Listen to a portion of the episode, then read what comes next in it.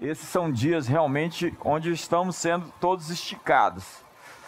A minha perspectiva hoje é uma palavra bastante séria acerca de como é, existe uma solução divina para cada problema na história parecido com aquele que nós estamos vivendo hoje. Os historiadores mostram isso como é, episódios e momentos da história foram decisivos. Entenda que o, o tempo não é nem cíclico nem linear, ele é espiralado, ele vai vivendo ciclos que vão seguindo para um objetivo. A história é inteligente, ela se move com um objetivo. O cordeiro é digno de abrir o livro, desatar seus selos e levar a história para onde ela tem que estar. Entenda? Nada está fora do controle, existe alguém no trono. A grande variável de toda essa crise que nós estamos vivendo é a perspectiva de que Jesus está no trono e ele tem as chaves da história, ele é digno de abrir o livro e desatar seus selos. Quando nós falamos de Will Duran, o historiador, ele diz que uma civilização não é destruída por fora até que ela seja consumida por dentro. Os valores é, ou falta de valores vai fazer com que uma civilização venha a sucumbir. Ele é citado naquele filme fantástico do Mel Gibson, Apocalipto. Eu acredito que todos deveriam ter uma experiência de imersão cultural já que aquela sociedade se demonizou. Ela perdeu sua ternura, sua compostura, e então os mais fortes consumiam os mais fracos, violavam suas mulheres, faziam dos seus filhos escravos e sacrificavam os homens aos deuses, aos deuses do paganismo. Isso aconteceu com os cananeus, quando Deus disse que a terra estava vomitando os seus moradores da terra, já que eles tinham praticado coisas horríveis. E a história mostra que eles sacrificavam seus filhos a Moloque, eles viviam é, com práticas de feitiçaria e o que você pensar de horrível que uma sociedade pudesse praticar, aquela civilização dos cananeus faziam. Então Deus disse para Josué entrar na terra e ocupá-la.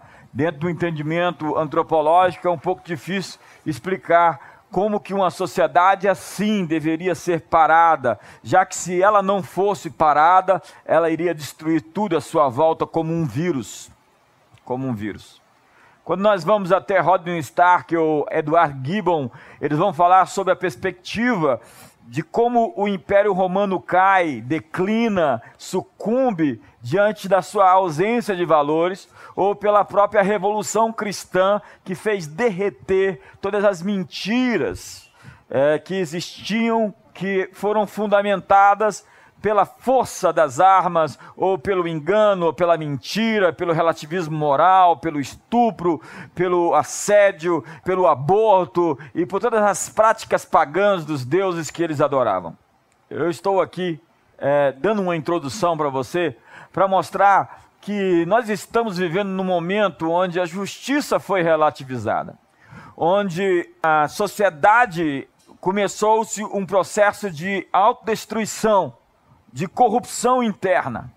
E entenda que, diferentemente daquelas sociedades, nós temos o sal, que serve para temperá-lo. Nós temos a luz do mundo, que serve para iluminá-la. Mas se o sal se tornar insípido, ele não serve a não ser para mais nada, senão para ser pisado pelos homens. Quando Deus mandou o profeta Jonas para Nínive para proclamar arrependimento, aquela civilização estava prestes a desaparecer. Entenda que existem tantas civilizações que já desapareceram. Você pode falar da glória de Roma, da glória da Grécia, da glória da Média, da Pérsia, da Babilônia. Onde estão eles hoje? Hoje nós temos a civilização ocidental construída sobre valores, valores fundamentais cristãos. No século VII antes de Cristo, um profeta chamado Abacuque falava acerca de algo similar a tudo isso que eu estou discorrendo. A justiça estava corrompida, as pessoas estavam tratando umas às outras de uma maneira muito desumana. A Bíblia descreve o livro de Abacuque como uma sentença, sentença de Deus por meio de Abacuque. Abacuque era contemporâneo de Jeremias. E ele se preocupava com a relutância de Deus em julgar tudo aquilo que estava acontecendo naquele momento histórico e ficava inquirindo, questionando, arguindo, perguntando: até quando? Até quando? E ele gritava injustiça, litígio, violência. Ele tinha em si uma verdadeira ladainha, uma murmuração constante, reclamações, queixas. Ele era um poço de lamentos e estava profundamente consternado.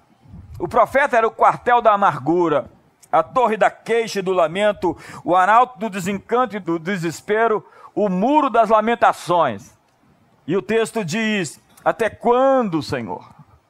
Esse até quando tem um, um, um grau tão pesado. Quando um profeta entra nesse nível de amargurar-se pelas condições em que ele vive, externas, pelas conjunturas, contingências, ele começa a se tornar uma pessoa perigosa. Pessoas que se movem no mundo espiritual, que têm acesso a informações e também opera com palavras de destino que ficam marcadas por esse grau de amargura eles estão num ponto muito perigoso da sua jornada. Eles podem se perder, e se perdendo, podem fazer outros se perderem. E ele diz: Até quando, Senhor, clamarei eu e tu não escutarás? É uma reclamação. Gritar-te-ei violência e não salvarás. Porque me mostras a iniquidade e me fazes ver a opressão. Pois a destruição e a violência estão diante de mim, há contendas e o litígio se suscita. Por essa causa, a lei se afrouxa e a justiça nunca se manifesta, porque o perverso cerca o justo e a justiça é torcida. Na mente daquele profeta, há perguntas que não querem calar. Entenda que eu comecei falando sobre civilizações que perderam sua ternura, sua humanidade, sua compostura e se tornaram indecentes, injustas, uma sociedade de exploração, onde o mais fraco sempre era vencido pelo mais forte, não era a verdade, a justiça, valores que guiavam as decisões dos que julgavam, mas sim o poder, a força. Entenda que o Império Romano era um império de ferro. Então ele conquistava aquilo que ele queria pela força. É como se alguém tivesse mais força que você e pudesse entrar na sua casa e tomar o que é seu, e ele não ser punido por causa disso. É como que alguém que estivesse legislando como um, um, deputado ou um senador, ou como um juiz da Suprema Corte, e pudesse decidir, não com base da verdade da justiça, mas com base daquilo que lhe era interessante ideologicamente, politicamente ou financeiramente. Ou seja, a verdade não estava acima do poder do dinheiro, a verdade não estava acima da força da coerção, da coação ou do interesse político. Essa é uma introdução, fica aí, não saia daí. E a mensagem de Abacuque, ela vem de encontro ao coração de Deus, que o responde. Eu estou para fazer algo, no verso 5 tão terrível, tão espantoso, tão maravilhoso, que se você não for testemunho ocular, você pode duvidar. O apóstolo Paulo, no capítulo 13 de Atos, no verso 41, vai dizer que isso é o evangelho. Mas historicamente, naquele momento específico, era a invasão da Babilônia sobre o povo de Israel. Entenda mais uma vez, uma civilização estava sob júdice, estava sob julgamento a nossa grande e poderosa civilização ocidental, a coisa mais bonita que já foi construída pelos humanos, cheia de erros, de equívocos, imperfeita, mas a mais bela de todas as civilizações outrora já feita, já edificada, já construída. Ela simplesmente abandonou Deus e começou a andar sobre essas premissas de que a verdade não importa, já que nós criamos a pós-modernidade, onde a verdade ela não existe, ela é uma construção social. Então, quem vencer a guerra cultural vai definir o que é a verdade, vai definir o que é a sociedade, vai definir o que é uma família. Nós podemos refazer ou dizer o que quer que seja de acordo com aquilo que nos interessa dizer. Nós editamos, nós produzimos a verdade, nós alteramos a verdade, nós vendemos a verdade. É a hipocrisia de Herodes, que disse para Jesus, quando ele disse que veio dar testemunho da verdade, ele diz: Mas o que é a verdade? Entenda que essas mentiras não são tão novas, elas são antigas. A hipocrisia de Pilatos, me perdoe. Pilatos, ele não acreditava que existia uma verdade absoluta. Jesus era a verdade, ele se definiu assim como verdade. E por isso ele disse que Jesus era inocente três vezes. Ele era o juiz, o magistrado, ele estava ali com o poder de soltar Jesus, absolver Jesus ou puni-lo, mandar matá-lo. E apesar de dizer que Jesus era inocente, Pilatos o mandou para a morte. Um juiz que diz que o réu é inocente e mesmo assim manda o crucificar. Nós estamos chegando ao ponto. Hoje, no nosso mundo, há muitas dessas coisas acontecendo, onde não se julga com base na verdade dos fatos, mas com base no interesse ou na ideologia ou no sentimento, o interesse político ou econômico. Quando nós chegamos nesse nível, nós ficamos sob júdice, nós ficamos à mercê de uma vasta série de intervenções. E todas essas pandemias na história, guerras, rumores de guerra, fome, espécies de terremotos, é uma maneira de realinhar o mundo. Realinhar o mundo. E a Bíblia diz que todas as coisas que podem ser abaladas serão abaladas, para que somente as coisas inabaláveis permaneçam de pé, e nós pertencemos a um reino inabalável. Deixa eu chegar ao meu ponto. Você já deve ter visto aquele filme do Batman, de Christopher Nolan. Para mim, uma das melhores trilogias do cinema. Quando Gotham City perde seus valores e todo o sistema se corrompe, quando não há justiça, pelo executivo, legislativo, judiciário, quando o governo não expressa a verdade, surge então a figura do justiceiro. Não era o mundo mais ideal, não era, na verdade, a proposta mais certa para aquilo que deveria realmente ocorrer.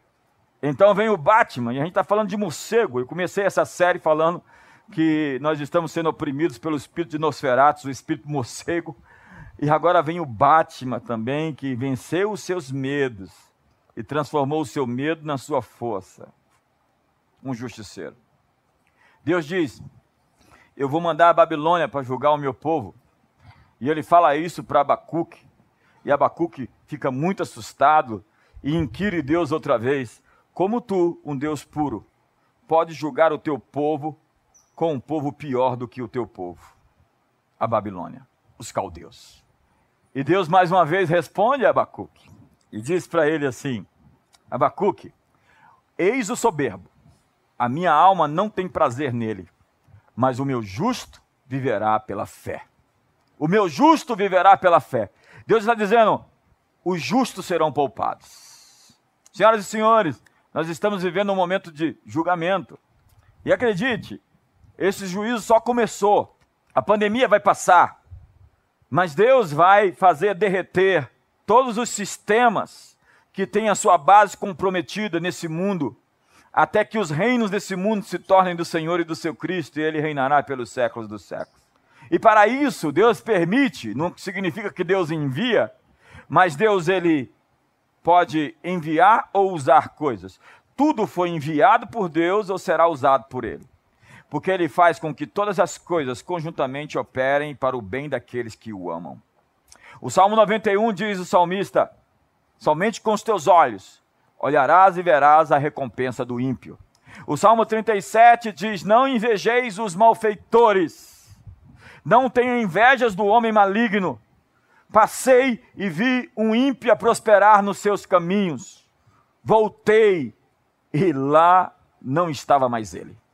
Porque o ímpio é como a erva que passa, que seca, que murcha. O Salmo 73 diz: Os meus pés quase resvalaram quando olhei para a prosperidade dos ímpios. Quando numa sociedade a impiedade é recompensada, os justos abrem mão da sua verdade a fim de praticar a maldade. E é por isso que vem o juízo a fim de realinhar tudo. E o que eu estou querendo te dizer hoje aqui nessa mensagem tão séria é que Deus vai dar fim a algumas coisas em meu país e nas nações lá fora. Deus vai julgar, não como Batman, por favor, porque Deus é legítimo. O Batman não. O Batman é um fora da lei. Ele simplesmente vem para colocar em ordem um lugar que não tem mais jeito. É aquela metáfora dos loucos que pegaram as chaves do hospício, trancaram os médicos e tomaram conta de tudo. Amigos, quando os loucos tomam conta da cidade e da nação, não resta outra solução senão chamar o Batman. Mas nesse caso não é o Batman. Nesse caso de Abacuque são os babilônios. E eles são terríveis. Eu não tenho tempo aqui para falar historicamente o que eles faziam, mas eles eram absolutamente terríveis. Para você ter ideia, a maneira como eles julgam o último rei de Israel, que ali estava, era matando os filhos do rei diante dele e depois furando seus olhos. A última visão que aquele homem teve da vida dele foi ver seus filhos sendo assassinados. Ele teve os seus olhos furados e foi colocado no calabouço. Essa é uma das maneiras ímpias com que eles tratavam seus inimigos. E eu poderia descrever muitas outras.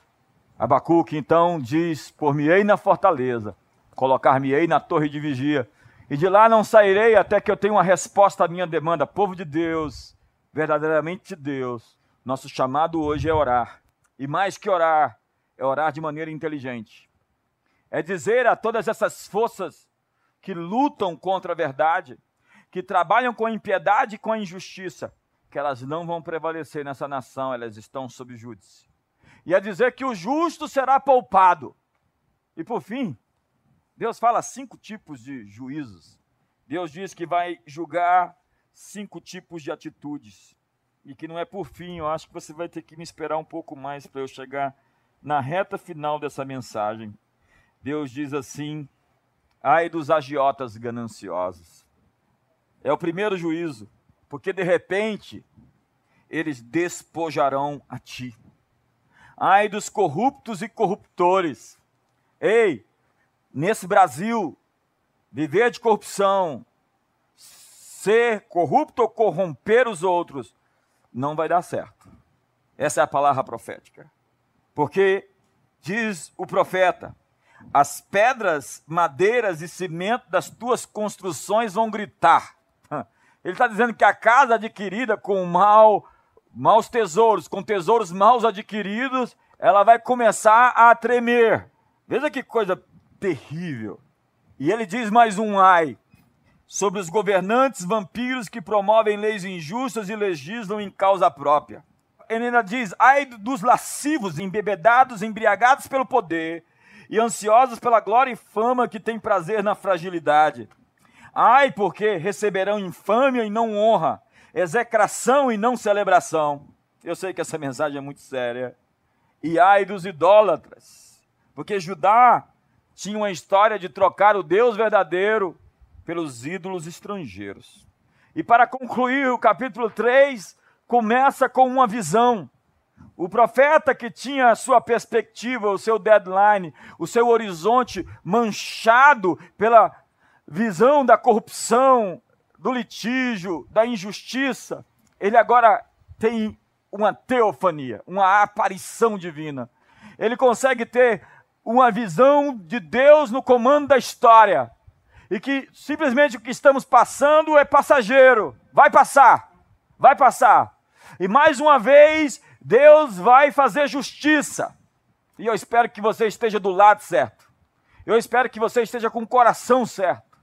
E ele diz: O Senhor vem de Temã, o Santo vem de Parã, o Senhor dos exércitos montado em seus carros e cavalos de vitória. E adiante dele vai a peste. Ele começa a descrever Deus com seus cavalos em uma imagem que mereceria realmente um quadro um filme, uma perspectiva em três dimensões, um holograma, o uso de nossa alta tecnologia a fim de defini-la, ainda que de maneira opaca. E depois dessa visão, Abacuque diz: ainda que a figueira não floresça e não haja fruto na vide, o produto da oliveira minta, e os rebanhos sejam arrebatados do aprisco. Todavia, entretanto, mais, porém, contudo, eu tenho uma adversativa. Nada disso vai me fazer parar de adorar a Deus. Se tudo isso acontecer, eu louvarei meu Deus.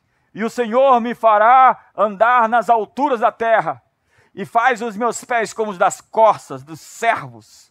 Ele diz: Deus me dá agilidade para andar muito alto. Quando eu mudo meu foco, quando eu tiro o foco da injustiça, e tem tantas para a gente dizer nesse tempo tão obscuro que a gente está vivendo nesse país e no mundo, de agendas ocultas, de intenções malignas, de projetos de poder, de justiça injustiça, perversão, litígio. Até quando? Nós poderíamos cair nesse amargor profético de alguém que está para se perder, se amargurar e simplesmente se desconectar. E Deus responde: Eu vou fazer uma coisa tão grande esse ano, JB. Amado, amiga, Deus vai fazer algo tão poderoso esse ano que as pessoas vão se assustar. Ele virá na proporção do ataque. As trevas mais escuras terão a resposta da luz mais intensa. O poder das trevas, o poder da escuridão, o poder da malignidade vai receber como resposta o poder da verdade, da justiça, da vida, o poder do Espírito Santo. E o que eu estou aguardando é mais uma vez uma intervenção divina onde os maus serão julgados, como diz a Bíblia, serão pisados como a lama nas ruas, e o justo será poupado. Como diz Malaquias, eu vou fazer separação entre o que me serve e o que não me serve. E nesse momento, é hora da gente se tornar o Batman não como um justiceiro, mas como alguém que venceu o seu medo e transformou o seu medo na sua força. Não como alguém que vai fazer justiça nas suas próprias mãos, mas vai dizer que existe um Deus do céu que faz justiça e que é um fogo consumidor. E aquilo que o homem semeia, ele vai colher, e nós não vamos contemporizar com isso. A igreja é a voz profética, inclusive para chamar o juízo. Herodes não quis dar glória a Deus. E a Bíblia diz que ele sofreu um infarto fulminante. A história diz. Na Bíblia diz que ele foi consumido pelos vermes. Instantaneamente, ele perdeu-se na história. Eu tenho dito que há dois mil anos lutam contra a igreja. E nós estamos aqui, senhoras, senhores. Herodes e todos os Césares, as mais variadas perseguições, não conseguiram deter o avanço do reino de Deus. Não existe uma instituição tão antiga como a igreja. São dois mil anos. E acredite, nós temos a chancela de quem as portas do inferno não prevalecerão. Portanto, se erga hoje. E como o profeta Abacuque, mude a sua visão, mude a sua perspectiva, mude o seu olhar, mude o panorama. O ímpio será punido. Se ele não se converter dos seus maus caminhos, se ele não fizer uma curva, inevitavelmente ele se encontrará com seu próprio pecado, porque o pecado encontra aquele que o pratica. É um encontro, um encontro que faz muito mal àquele que anda inveteradamente no erro. Então a minha mensagem de hoje é para te dizer que o juízo está chegando sobre os maus e o livramento sobre os bons. E mais uma vez eu espero que você esteja do lado certo. Não se deixe se corromper no seu coração por todas as notícias ruins. Não se deixe o seu coração amargurar. Não fique como Abacuque no capítulo 1, começando daquele jeito. Entenda que ele tem uma visão e termina de um outro jeito. Aquele que gritava até quando, termina dizendo: Eu te louvarei. Não importa o que será o amanhã, eu te darei louvores, eu te honrarei. Por quê? Porque depois disso tudo, o Senhor vai fazer meus pés correrem rápido. E eu termino dizendo essas duas coisas para você.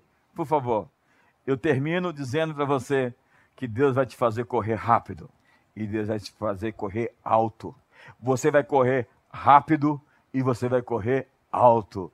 O Senhor faz os meus pés como os dos servos, das corças, e me faz andar altaneiradamente. Que assim seja sobre todos vocês, não esquecendo que Deus tem uma balança nas mãos E quando os juízes falham em julgar, o veredito é do Senhor. Existe uma última instância. E nós hoje invocamos essa instância. Hoje nós dizemos: venha o reino de Deus. Venha justiça, alegria, paz, gozo no Espírito Santo. Venha sobre o Brasil a mão do Todo-Poderoso. Nós não queremos ver nossa sociedade ser destruída, como outrora foram destruídas tantas no passado. Porque hoje existe luz e sal. Lembra de Sodoma? Se tiverem dez, Ló, eu não vou destruir a cidade. Não haviam dez. Deus teve que tirar Ló e a sua família, porque não haviam justos. Há sete mil que não dobraram seus joelhos. Há milhares nesse país que estão dizendo sim ao reino de Deus e que vão rejeitar o império das trevas. Vão rejeitar a negociação, a relativização da verdade ou da justiça. E não vão comer na mesa dos postídulos. Não vão negociar seus princípios. E vão afirmar que a verdade de Deus vai prevalecer sobre o engano de Satanás. Minha oração agora é muito séria e eu gostaria que você fechasse seus olhos comigo. Pai, um dia, em Atos dos Apóstolos, Ananias e Safira mentiram para o Espírito Santo, eles caíram mortos instantaneamente. Um dia, Paulo cegou o mágico que queria impedir a pregação do evangelho ao procônsul Sérgio Paulo. Um dia, sentenças e juízos foram liberados contra aqueles que estavam atrapalhando o movimento da história, conforme determinado pelo Cordeiro. E todas essas pragas, e todos esses cálices da ira, todas essas trombetas, todos esses juízos, é para colocar os teus inimigos por estrado dos teus pés. Hoje, Senhor, a minha oração é: dá oportunidade de arrependimento para cada pessoa que exerce influência, poder e autoridade nesse país se arrepender. Visita-os essa noite. A mulher de Pilatos sonhou e avisou o marido: Não te metas com esse justo. Pilatos teve a oportunidade de se arrepender, e diz a história que ele lavou as mãos, e seis anos depois se suicidou. Portanto, Senhor, visita cada juiz, magistrado, cada deputado, senador, cada governador. Visita, Senhor, todas as pessoas nos 5.571 municípios do Brasil, cada prefeito e vereador. E faz eles sonharem, Senhor, essa noite. Dá a eles a oportunidade de mudarem o rumo e que muitos deles, de fato, o façam. Tirando o Senhor o interesse pessoal, o benefício do ganho, a capitalização dos seus próprios interesses, pelo benefício geral, a bênção do Senhor sobre todos nessa nação. Pai, nós dizemos: venha a tua justiça, teu trono é justiça e juízo. Venha a tua paz, alegria e gozo. E que nós, teus filhos, sejamos poupados como a menina dos teus olhos, porque o justo viverá pela sua fé. E que nós possamos estar nas fileiras do teu exército, porque o Senhor passa em revista as tropas de guerra. Vê se há em nós algum caminho mau e leva-nos ao arrependimento, à mudança na nossa boca, na nossa reclamação, na nossa amargura. Somos profetas e queremos ter o vislumbre, a visão do Senhor, para dizer ao Senhor que haja o que houver, nós continuaremos te louvando. Não há outra opção. Para onde iremos, se só tu tens os caminhos da vida? Em nome de Jesus, oramos.